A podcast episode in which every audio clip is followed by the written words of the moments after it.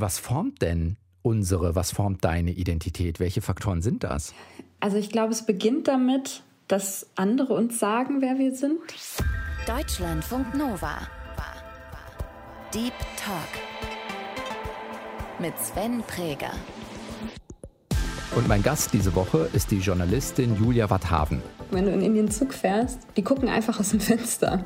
Stundenlang. Und ich habe so gemerkt, naja, wenn ich ohne die Eltern da bin, diese Menschen sind mir irgendwie bekannt. Das ist meine Familie und gleichzeitig sind sie mir aber auch fern. Also ich glaube, es beginnt damit, dass andere uns sagen, wer wir sind. Ich muss nirgendwo zugehören oder reinpassen, aber ich kann das überall. Ich wollte mich für ein Praktikum bewerben bei einer Redaktion und dann hat mir die Dozentin gesagt, bewirb dich doch auf dieses Programm. Und das Programm war für junge Menschen mit Migrationshintergrund. Und ich dachte so, hä? Aber es stimmt ja nicht. Also da passe ich ja gar nicht rein. Ich habe auch mal so ein paar Wochen so alleine in der Hütte verbracht und so. Und da habe ich so gemerkt, da mache ich mir über sowas gar keine Gedanken. Ist mir völlig egal, da bin ich einfach. Deutschlandfunk Nova. Deep Talk. Hallo Julia. Hallo Sven. Lass uns mal vielleicht so anfangen. Wenn wir über Identität reden, wie wichtig ist für dich eine Selbstbezeichnung und wie lautet die bei dir? Eigentlich ist sie mir gar nicht wichtig. Ich würde sagen, meine Selbstbezeichnung ist, ich bin Julia Watthaven. Das ist mein Name. Darin steckt ganz viel. Da stecken alle meine Erfahrungen, meine Erlebnisse, meine Emotionen, mein Leben drin. Und genauer geht es eigentlich nicht, außer dieser Name, würde ich sagen. Was steckt da für dich drin? Also was steckt in der Julia und was steckt in Watthaven drin? also in der Julia steckt Puh, das, da fängt es schon an, es wird schon kompliziert.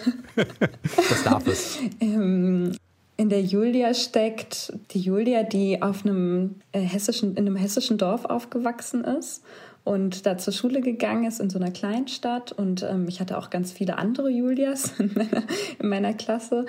Das heißt also diese ganz normal, so eine ganz normale Teenagerin, die in den 90er Jahren im deutschen Dorf aufgewachsen ist, genau. Und in Wathaven steckt die Tochter eines Menschen, der in Indien geboren ist und aufgewachsen ist. Und Erfahrungen und Erlebnisse, die auch in diesem Land vorkamen und damit zusammenhängen. Das sind so diese zwei Teile, würde ich sagen. Welche Person ist das? Meistens hat man ja zwei Bezugspersonen als Tochter. Bei mir ist es der Vater. Spielt die Mutter noch irgendwo eine, eine Rolle? Kommt die da auch noch irgendwo mit rein? die kommt auch noch irgendwo mit rein. Ja, natürlich. Jetzt, die habe ich jetzt natürlich ausgelassen. Ist ein bisschen gemein. Die Mutter ist die Mutter von, von beiden. von der Julia und von der Wataven. Und ist als Deutsche geboren und aufgewachsen und ähm, hat den Menschen, der in Indien geboren wurde, geheiratet. und die fügt das so alles zusammen auch. Das heißt, so eine Bezeichnung wie, weiß nicht, Person of Indian Origin oder so, das ist tatsächlich was, wo du nicht viel mit anfangen könntest, weil das zu plakativ ist? Mm, nee, also das, was du jetzt nennst, Person of Indian Origin, ist ja sowas, es, es gibt so diese, diese Langzeitvisa, das ist kein Pass, aber so ein lebenslanges Visum, mit dem man ähm, nach Indien reisen kann, wenn man eben ja auf Indian Origin ist, also Vorfahren hat, die aus Indien kommen. Und ich würde mich schon als Person of Indian Origin bezeichnen mittlerweile. ich habe damit kein Problem, aber ich würde jetzt nicht irgendwo hingehen und mich ähm, als Person of Indian Origin vorstellen. Julia Wadhaven ist Journalistin und Autorin. Sie schreibt für Zeitungen und Magazine und jetzt hat sie ihr erstes Buch veröffentlicht. Kommen wir gleich auch noch drauf. Sie hat auch schon für uns gearbeitet, für unser Storytelling-Format 100. Ihre Lieblingsthemen sind Fragen, das schreibt sie zumindest über sich auf ihrer Homepage. Und dazu gehört eben auch die Frage nach Identität oder die Fragen. Wie findet man Identität eigentlich? Was bedeutet das? Und welche Faktoren spielen eine Rolle? Für Julias Identität ist wiederum das Geburtsland ihres Vaters besonders wichtig. Welche Rolle Indien genau spielt, das hat sie versucht herauszufinden. Kannst du für dich benennen, wann das vielleicht zum ersten Mal aufgetaucht ist, wenn du äh, in Hessen auf dem Dorf groß geworden bist, dass du gedacht hast, hm, irgendwie will ich über Indien, über das, was mein Vater da mitbringt, noch mal mehr wissen? Mm, also ich muss dazu sagen, wir sind ja schon während meiner Kindheit immer wieder nach Indien gereist. Das heißt, ich, ich war dem ausgesetzt. Wir sind so alle zwei Jahre dahin und haben die Großeltern besucht und andere Verwandte. Das heißt, es war erstmal so normal für mich. In den Ferien fahren wir irgendwann mal nach Indien. Und das macht man dann so mit. Hm. Und der Punkt, an dem ich so selber Interesse entwickelt habe, da war ich so, ich würde sagen, ja, das war so kurz bevor die Schule zu Ende ging oder dann nach der Schule, wo ich so gemerkt habe, ich, ich glaube, da, da war auch so ein Zeitpunkt, da hat meine Cousine geheiratet und wir sind da das erste Mal dann auch ohne die Eltern hin, also mein Bruder und ich, ich habe noch einen großen Bruder. Und ich habe so gemerkt, naja, wenn ich ohne die Eltern da bin, diese Menschen sind mir irgendwie bekannt. Das ist meine Familie und gleichzeitig sind sie mir aber auch fern. Also ich, ich kenne die gar nicht so richtig. Das war so ein bisschen unangenehm und das wollte ich überbrücken und gleichzeitig fand ich es auch total interessant und habe so gemerkt, ich möchte irgendwie diesen Ort mir aneignen, ohne dass ich dabei von meinen Eltern abhängig bin, ne? weil ich sowieso nicht gerne hm, dann macht gemacht habe, was meine Eltern sagen. Und dann ähm, bedeutet das auch, in Indien möchte ich irgendwie unabhängig sein. Und da, äh, da, da ist so dieses, da hat das Interesse so angefangen, würde ich sagen. Wie hat sich das denn unterschieden? Also welche Art von Urlaub, Reisen nach Indien habt ihr vielleicht mit deinen Eltern gemacht? Da wird dein Vater ja wahrscheinlich eine zentrale Rolle und ein zentrales Bindeglied gewesen sein. Und wie hat sich das unterschieden zu dem, was du vielleicht erst mit deinem Bruder und dann vielleicht auch später mal alleine gemacht hast? Naja, mit meinen Eltern sind wir tatsächlich nach Neu-Delhi geflogen und haben meine Großeltern besucht. Und dann waren wir da in der Großstadt, in dem Haus und haben jeden Tag irgendwelche anderen Verwandten getroffen zu irgendwelchen Essen. Ich muss dazu sagen, ich äh, spreche auch, ich habe kein Hindi gesprochen, ich habe noch nicht so viel Englisch gesprochen. Das heißt, es war für mich so mäßig interessant.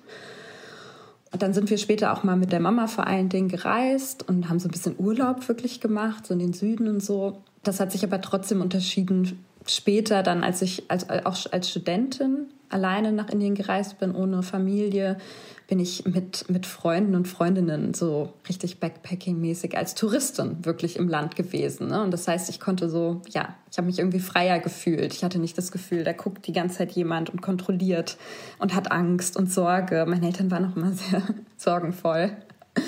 Aber hat sich das wie als Touristin angefühlt? also, oder ist es so eine, ich weiß nicht, es gibt sowas wie Zwischentourismus? Also man gehört so ein bisschen dazu und manch ein bisschen nicht, weiß, was ich meine? Ja, schon. Also ich, ich meine, das, das war immer so diese, diese Ambivalenz, weil einerseits war mir super, ganz, ganz vieles natürlich genauso neu wie meinen Freundinnen und Freunden. Und gleichzeitig kannte ich auch ein bisschen was. Also so ein Grundgefühl, das irgendwie da war, dass ich nicht in der totalen Fremde bin und das auch wahrgenommen wurde von außen. Ne? Also entweder mein Name fiel auf oder auch wie ich aussehe. Und dann haben die Leute gefragt, ja, aber woher kommt ihr denn? Dann haben wir Deutschland gesagt. Und die gesagt, ja, aber, aber kommst du auch aus Deutschland? Also so ein bisschen diese umgedrehte Version von woher kommst du, was ich dann hier gehört habe. Genau. Die Antwort ist immer die gleiche, egal wo ich hingehe. Mein Vater kommt aus Indien. Ne? Und, dann, und dann gucken alle und versuchen das so zusammen zu puzzeln.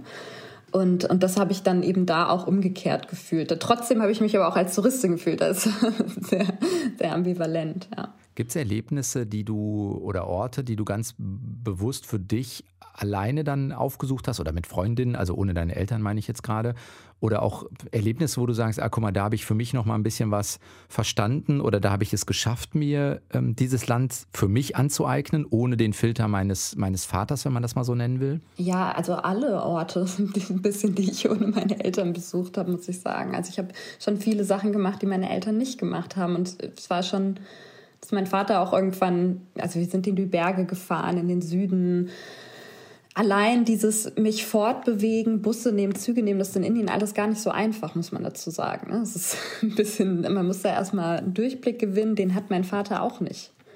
Also, weil, und weil er den nicht hat, hat er gedacht, oh Gott, oh Gott, was macht sie denn da jetzt und wie soll das denn funktionieren? Und allein ähm, dieser Akt ähm, hat mir schon geholfen, das Gefühl zu haben, ich bin hier frei, ich kann mich bewegen, ich schaffe das alleine. Aber ich muss sagen, am meisten, glaube ich, habe ich dieses Gefühl gehabt, als ich als Journalistin nach Indien gegangen bin. Also das war ja vor sechs Jahren ungefähr für so ein Austauschprogramm. Inwiefern war das nochmal ein Unterschied? Weil ich da noch mehr Hintergrund verstanden habe. Also erstmal habe ich, hab ich ganz viele neue Puzzleteile gefunden, die so strukturell sind und, und Geschichte und gesellschaftliche Systeme ähm, und konnte dann diese ganzen Erfahrungen, die ich schon gesammelt hatte, da so einbetten Und das ähm, hat es ja für mich einfacher gemacht, mich von diesen individuellen Erfahrungen in der Familie und, und diese Zusammenhänge mit den Eltern und so weiter so ein bisschen zu lösen und das so als Ganzes zu sehen. Aber geht es da vor allen Dingen um was ähm, Kognitives? Also, dass man sowas wie Strukturen versteht, dass man auf einmal versteht, keine Ahnung, das Bildungssystem funktioniert so und so oder das Gesundheitssystem oder so. Also sind das so Struktur oder das politische System.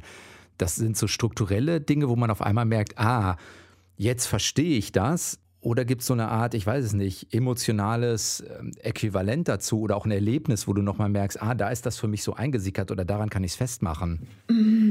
Ich glaube, es ist so ein bisschen beides. Ich glaube, ich habe versucht, so kognitive Ebene und emotionale zusammenzubringen. Das hat nicht, also als ich als Journalistin nach Indien gegangen bin, das war so ein Austauschprogramm, da haben wir ganz viel über das Land gelernt.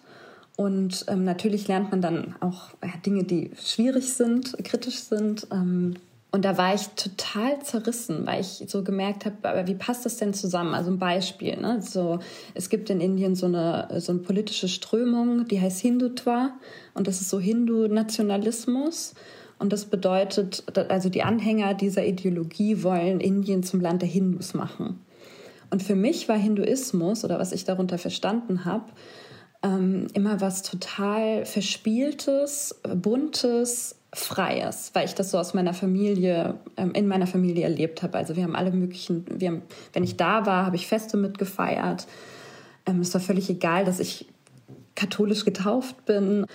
Mein Cousin hat mal gesagt, weißt du, Jesus war auch nur ähm, einer von vielen Göttern. Äh, also hat das alles so integriert und das fand ich immer total schön. Und dann höre ich das und lerne diesen, diesen Hindu-Nationalismus, diese extreme Form davon und denke, einher mit diesem Hindu-Nationalismus geht auch eine extreme Islamfeindlichkeit. Und dann denke ich, ja, aber wie passt das denn jetzt zusammen? Ich verstehe das nicht. Und hat das was mit meiner Familie zu tun? Habe hab ich das irgendwie falsch verstanden? Und eigentlich sind die auch so. Ähm, und das war tatsächlich im Prozess des Buches auch, als ich Gespräche geführt habe mit Verwandten und die so gefragt habe, was ist denn Religion für dich und Spiritualität, in denen es ja auch dieses spirituelle Land und so weiter und so gemerkt habe, dass die sind genauso religiös oder unreligiös wie ich und diese Vielfalt, auch wenn es politische Strömungen gibt, ist jeder Mensch trotzdem anders. Und das so zu differenzieren, das war für mich, glaube ich, so ein sehr wichtiger Punkt. Aber hängt das dann auch nochmal an Begegnung? Also einerseits die Gespräche, aber Vielleicht andererseits auch Dinge, wo du gesagt hast, ja, jetzt suche ich nochmal das Gespräch auch in Indien oder setze mich nochmal in einer Situation oder so aus? Also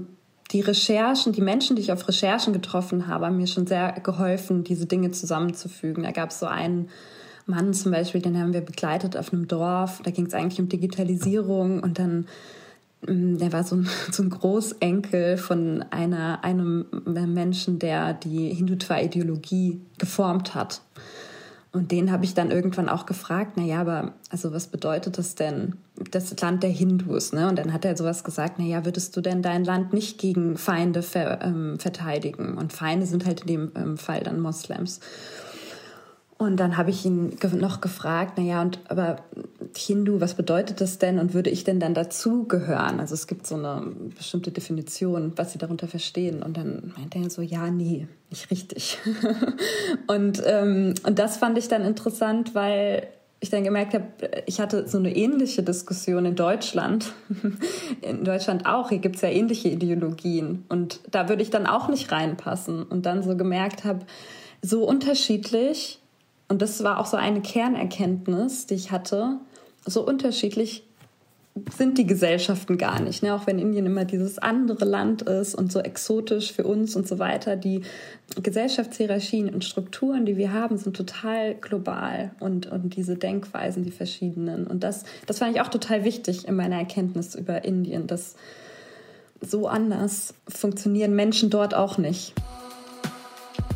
Bei dem Punkt würde ich gerne einmal noch mal einen Moment bleiben. Einerseits ist diese Erkenntnis vielleicht gar nicht so überraschend, die Julia da gerade formuliert.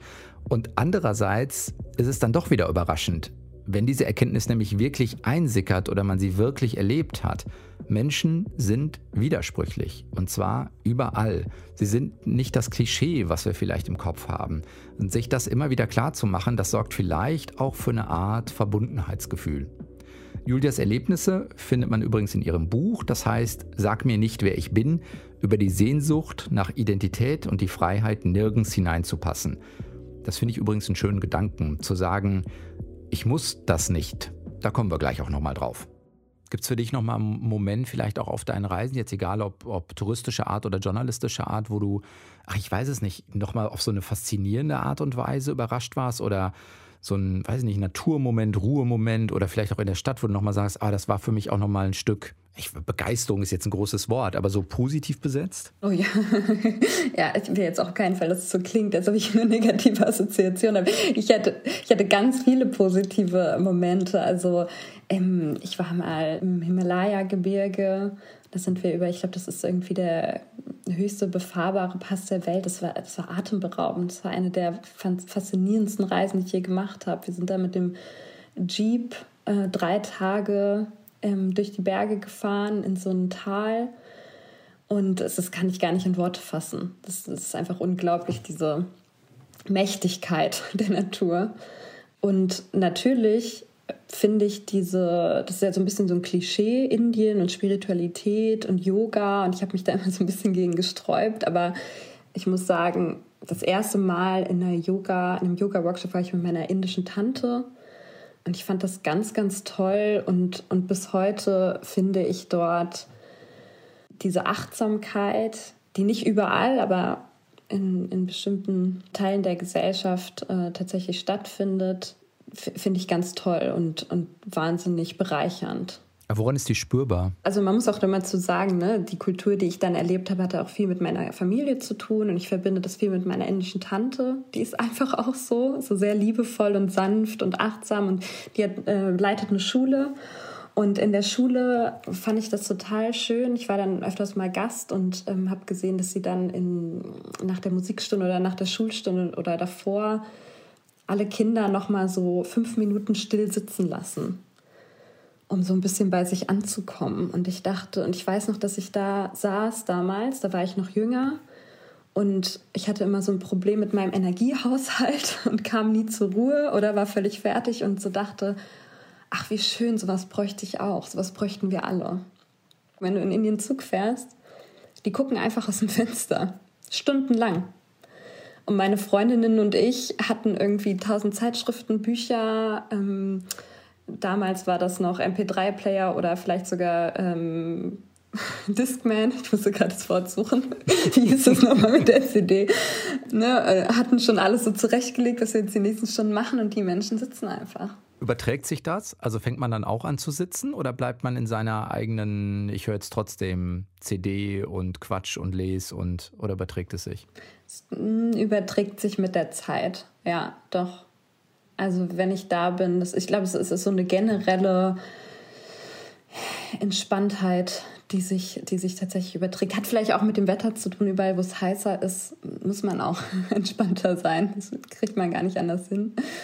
Doch, das, das fühle ich dann auch, ja. Haben dich deine Eltern in dieser Entdeckungsreise dann irgendwann unterstützt oder waren die nochmal ein Anspielpartner für dich? Weil du vorhin gesagt hast, ja, die waren noch ein bisschen auf der ängstlichen Seite und dein Vater wusste es vielleicht auch nicht so richtig, wie diese, das Bewegen durch andere Regionen dann irgendwie funktioniert. Haben sie das dann nochmal ja, unterstützt oder, oder habt ihr euch darüber ausgetauscht?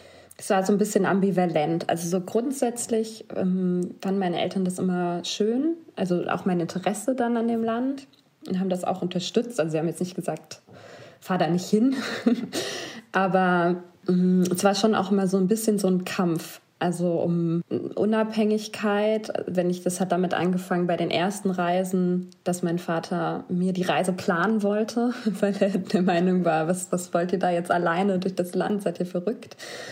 Ähm, und dann auch ziemlich sauer wurde. Und das, das wurde mit der Zeit weniger.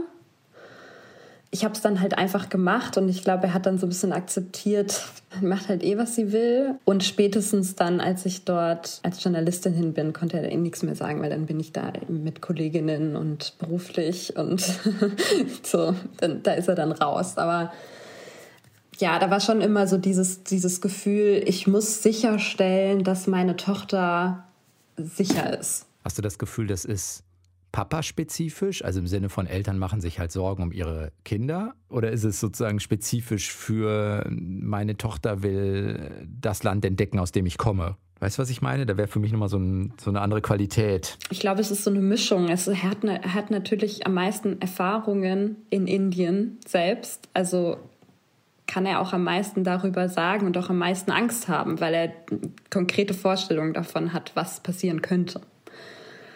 Mm, aber die gleiche Sorge hat er auch schon bei anderen Ländern an, er hat auch bei anderen Ländern gehabt oder meine Eltern, aber es ist schon sehr indienspezifisch, dass er da diese Verantwortung spürt. Doch. Ist das für deine Mama ein Problem gewesen? Da denke ich nur gerade drauf rum. Also es ist ja sehr etwas, was zwischen, was ihr auf der einen Seite vielleicht auch, woran ihr euch reibt, dein Vater und du, aber was ihr natürlich auch teilt, ähm, diese Indien-Facette und, und wo bleibt die Mama da? Die Mama, die Mama ist, ähm, die macht alles mit. Also sie war schon immer so ein bisschen auf der Seite von meinem Papa, was die Sorgen anging. Und äh, hat aber mich auch verstanden. Also sie ist so ein bisschen, meine Mutter ist so ein Freigeist die ähm, und, und eine, auch so eine Entdeckerin und die hat auch Lust, ähm, neue Welten kennenzulernen und versteht das äh, total und ist auch so eine, auch so ein bisschen dickköpfig, will die Dinge auch ähm, auf ihre Art und Weise machen. Das heißt, ja, sie, sie hat das beide, beide Seiten, glaube ich, ganz gut verstanden und ist aber also insgesamt, würde ich sagen, ein bisschen entspannter gewesen, was Indien anging. Wenn du heute jetzt, ähm, auch mit dem Buch findet ja meistens nochmal ein Reflexionsprozess für einen selbst statt, weil man es einfach auch in Worte ähm, äh, fassen ja. muss. Kannst du für dich sagen, was formt denn unsere, was formt deine Identität? Welche Faktoren sind das? Also ich glaube, es beginnt damit, dass andere uns sagen, wer wir sind, tatsächlich. Da habe ich ja auch viel dann drüber nachgedacht. Ne? Also in der Schule, das passiert ja jedem, egal ob jetzt in einem anderen Land oder, oder nicht ob man jetzt der Lustige ist oder die Coole oder die Langweilige oder. Welche Zuschreibung hast du bekommen? Also Indien-spezifisch war es natürlich schon immer so exotisch. Ich meine, die Schönen waren so exotisch, Black Beauty und so weiter. Also schon irgendwie immer auf, meine, auf mein Aussehen abgezielt, aber es gab natürlich auch welche, die damit gar nicht zusammenhingen. Ne? Aber muss ich jetzt, ich glaube, ich, also ich war nicht unbeliebt, ich hatte schon auch Freunde und so also in meinem, in meinem Jahrgangsbuch steht, also waren so zwei Sachen, da wurde ich gewählt, ich glaube, als Goldkehlchen, weil ich gesungen habe während der Schulzeit viel. Und äh, als unterschätzt. Ich glaube, manche Leute konnten mich auch nicht so einordnen, vielleicht. Der oder die das gesagt hat, muss es ja verstanden haben. Sonst kann man dich ja nicht als unterschätzt bezeichnen. Ja, genau. Das, genau, das war so ein, da, da wurde man gewählt, ne?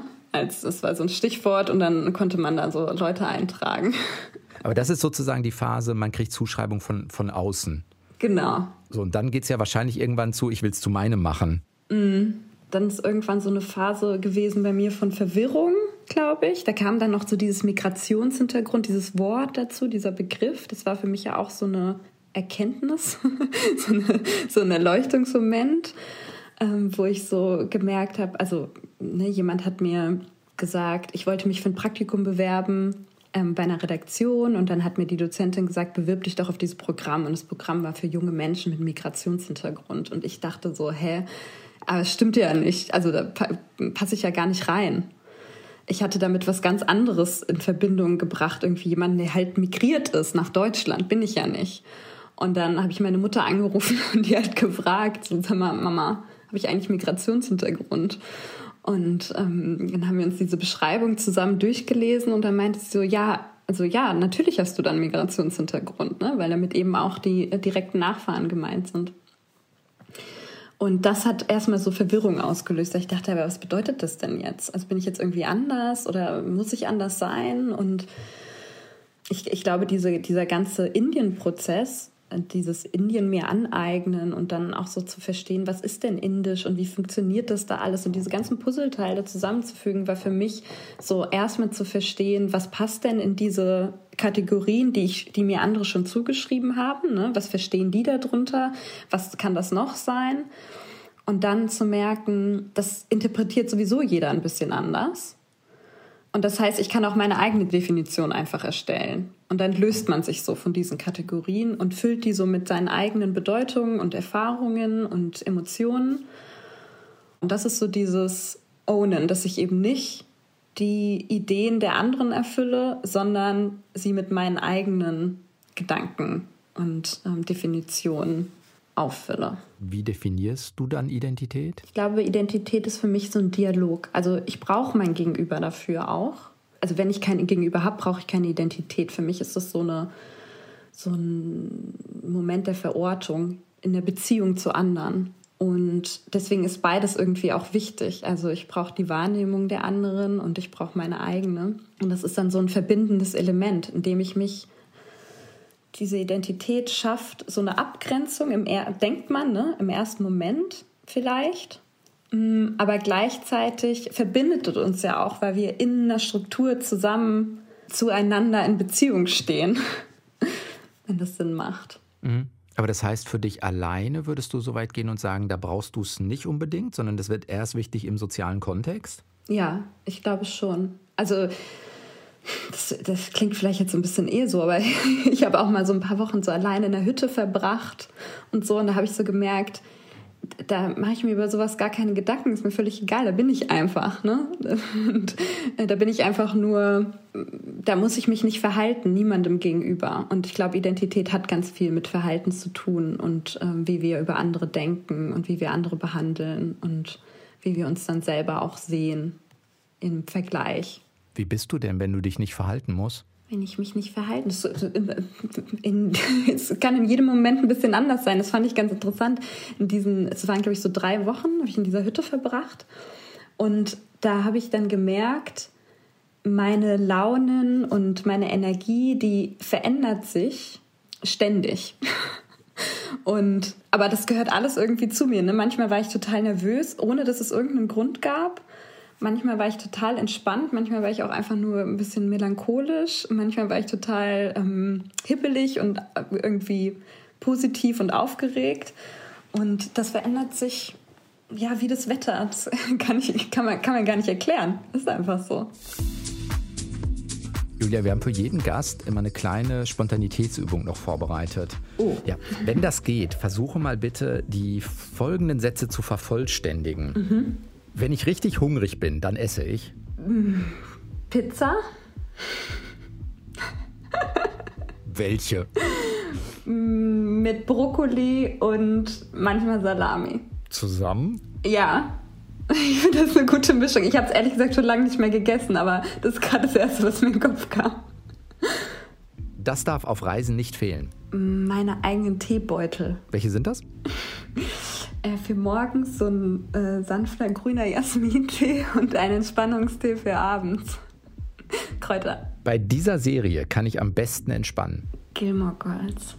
Wirklich? ja. Habe ich schon hundertmal durchgeguckt, immer wieder Entspannung, ja. Rory oder Lorelei? Früher mehr Rory, mittlerweile, ich glaube, wegen, wegen des Alters langsam auch Lorelei. Damit beweise ich natürlich nicht, dass ich Gilmore Girls gucke. nein, nein, das ist nie Mein absoluter Lieblingsort ist? Ich würde gerne sagen zu Hause. Wo ist denn zu Hause?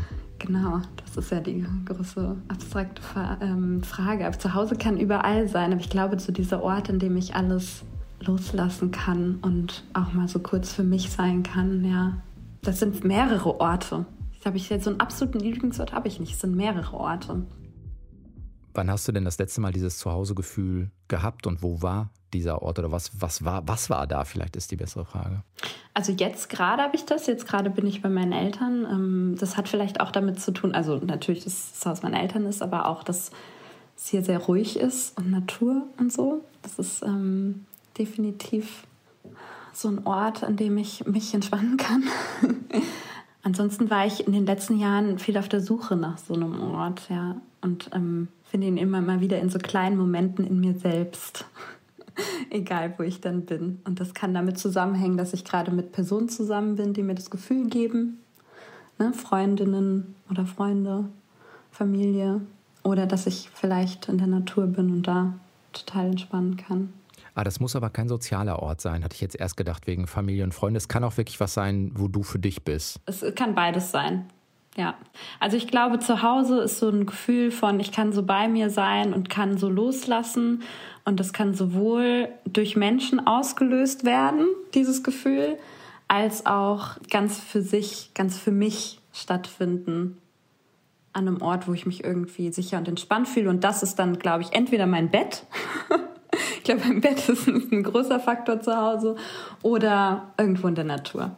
Ist das wichtig für dich geworden? Du hast das vorhin ähm, irgendwie mal so sinngemäß gesagt, dass es sowohl bei den Indienreisen so ein Gefühl von, ich gehöre nicht ganz dazu, das wird mir auch zugeschrieben, dass ich nicht dazu gehöre, vielleicht ist das die bessere Formulierung mhm. und so eine ähnliche Zuschreibung gab es dann in Deutschland. Ist das irgendwie nochmal wichtig, so ein Gefühl daraus abzuleiten, zu sagen, das muss auch nicht sein, ich muss auch nicht dazu gehören? Ja, aber das ist nur der erste Schritt. Also, weil wir wollen ja alle irgendwie dazugehören. Ne, auf dem Buch steht ja auch diese Freiheit, nirgends hineinzupassen. Das ist aber nicht zu Ende formuliert, weil ich glaube, der nächste Schritt ist dann, ich muss nirgendwo zugehören oder reinpassen, aber ich kann das überall. Und so diese Verbindung zu anderen kann ich in jedem Moment irgendwie, es gibt immer irgendein verbindendes Element und sei es, dass wir halt beides Menschen sind, die atmen und essen müssen und trinken und mm, irgendjemanden brauchen, der uns umarmt ab und zu. Aber das passiert dann aus einer selbstbestimmteren Haltung, weil ich mich darauf ähm, genau. ähm, daraus selbst nochmal einlasse und nicht, weil, weil eine Zuschreibung da ist, die sagt, ich muss dazugehören oder sollte oder irgendwie sowas, eine andere Haltung dahinter, ne? Ja, ja, auf jeden Fall. Das ist die Haltung, dass ich mir von anderen gar nicht sagen lasse, wo ich dazu zuzugehören habe oder wo ich reinpassen muss. Davon habe ich mich irgendwie versucht zu lösen oder davon habe ich mich hoffentlich gelöst, ähm, weil das, ich habe das zwar früher schon immer gedacht, auch. Es gibt, gab ja auch so Momente, die ich dann auch ähm, erzähle, aber ich habe das eher von mir weggeschoben und mittlerweile so, dann irgendwann so eine bewusste, so einen bewussten Umgang eher gelernt. Dass ich, ich, also es ist in Ordnung, was du denkst. Du kannst es denken, ich kann deine Gedanken eh nicht kontrollieren. Was ich kontrollieren kann, ist, wie ich mich fühle. Und ich fühle mich dazugehörig in diesem Moment oder auch nicht in einem anderen. Gelingt dir das immer? Ich finde sowas total schwer, ehrlich gesagt. Also kognitiv ist mir klar, was du meinst emotional bin ich da noch nicht immer. Weißt du, was ich meine? Ich glaube, das Problem ist natürlich, wie in jeder Beziehung zu Menschen, ich kann natürlich viel fühlen und wollen, aber ich brauche halt den anderen, der mir das dann auch erlaubt. Und wenn er mir das nicht erlaubt, wenn der halt das Gefühl hat, aber du, du gehörst doch gar nicht hierher oder du gehörst nicht dazu oder du bist irgendwie anders, dann ist da ja so ein, so ein Moment des Widerstands und den spürst du. Das heißt, du kannst dich irgendwie zugehörig fühlen, aber da ist so, ein, ja, so eine leichte Dissonanz eine emotionale und die kriegst du halt nicht weg, dann die musst du dann halt übersehen, irgendwie ignorieren. Ja, oder bearbeiten in irgendeiner Art und Weise und das kostet auch wieder Energie. Genau, und das kostet dann wieder Energie und dann muss man sich halt überlegen, so, choose your battles. Ähm, Brauche ich das jetzt? Klappt nicht immer, aber immer öfter. Wie würdest du dein Verhältnis zu Indien heute beschreiben? Mm, ich glaube, so ein bisschen befriedet. Also ich glaube, mein Verhältnis zu Indien, ich habe das ja auch so als Fernbeziehung beschrieben, in der man sich immer neu kennenlernt und so ein Nähe-Distanz-Spiel, ne, das auch manchmal dann schwierig ist, weil wenn man sich selten sieht, ist es schwierig, so Nähe aufzubauen. Trotzdem, trotzdem will man sie irgendwie. Und ich habe das Gefühl, wir haben uns irgendwie besser kennengelernt, so dass ich Indien so ein bisschen sein lassen kann, wie es ist. Und das ist auch irgendwie immer ein bisschen anders, je nachdem, wo ich hingehe. Ne, das verändert sich auch ich brauche dann nicht mehr diese Eindeutigkeit, was das jetzt für mich ist. Das ist halt immer mal ein bisschen was anderes und ähm, deswegen fühlt sich das, die Beziehung dazu irgendwie friedlicher an. Ich weiß jetzt, ich habe da auch so einen Ort, also ich, ich habe so das Gefühl, wir haben uns so eine Beziehung erarbeitet, die ist so da. Ich muss nicht mehr die ganze Zeit Angst haben, dass die weg sein könnte, wenn meine Eltern vielleicht nicht mehr da sind oder sowas. Ähm, die existiert ganz unabhängig und das fühlt sich friedlicher an sagt Julia Watthaven, war diese Woche zu Gast im Deep Talk in Deutschlandfunk Nova. Vielen Dank für deine Zeit. Ich danke dir. Das war der Deep Talk. Wenn ihr das mögt, lasst uns ein paar Sterne auf den Plattformen da, wo immer ihr uns hört. Ich bin Sven Preger. Gute Zeit, bis dann. Ciao. Deutschlandfunk Nova. Deep Talk. Jeden Mittwoch neu. Auf deutschlandfunknova.de und überall, wo es Podcasts gibt. Deine Podcasts.